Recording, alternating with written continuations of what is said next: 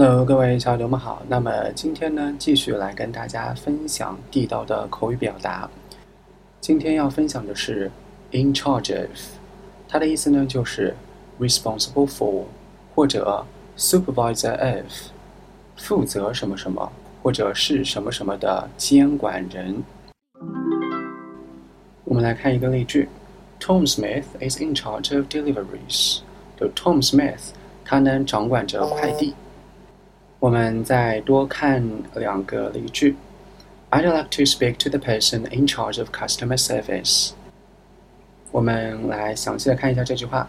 I'd like to 就是我想要 speak to the person 就是跟这个人讲话。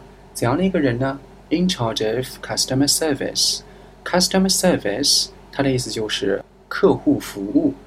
如果说按表面翻译的话呢，就是我想要跟负责客户服务的人讲话。那么稍微变通一下的话呢，就是我想要跟课后服务主管讲话，或者我想要跟客户服务负责人讲话。我们再来看一个例句：He's in charge of training new staff。他呢负责培训新员工。再把这句话说一下：He's in charge of training new staff。